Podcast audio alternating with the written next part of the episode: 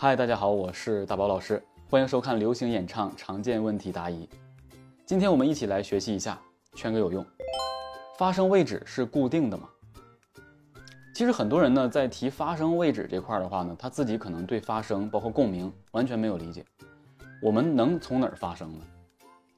唯一的一个震动就是来自声带，声带的震动是气息穿过已经闭合的声带，使声带震动。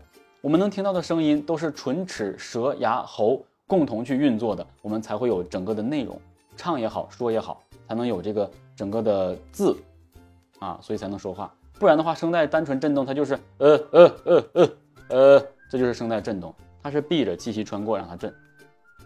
所以发声的位置也只有声带这一块儿。但是我们出现的声音其实不只是声带震动单纯出现，它还有一些随从。跟它共同出现的这个声音，这才是我们所说的位置，不是发声位置，这叫共鸣位置。我们的声带震动出来之后，我们有胸腔，有喉咽腔、口咽腔、口腔、鼻腔、额头腔、头腔。只要声音震动，跟随你周边的腔体都会震动。你主要想把声音放到哪个腔体震动，哪个声音。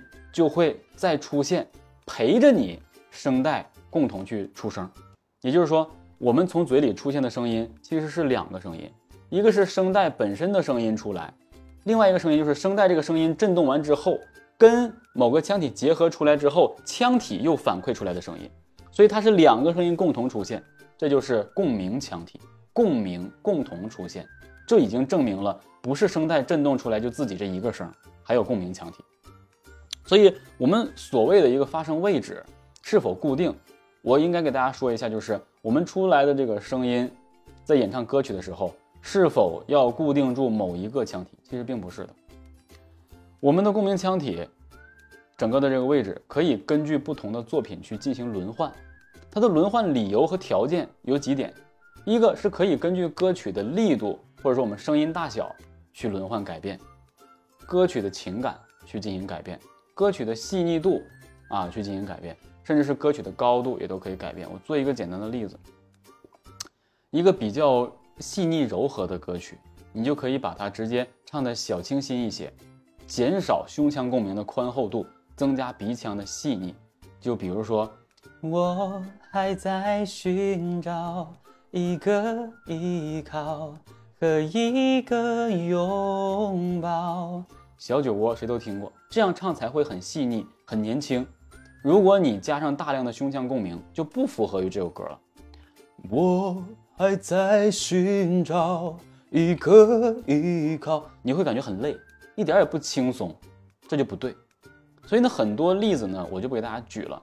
所以我想说的就是，在演唱歌曲的时候，我们的发声位置，就像我你说的，共鸣的位置是要随着歌曲的需求不同的去改变的。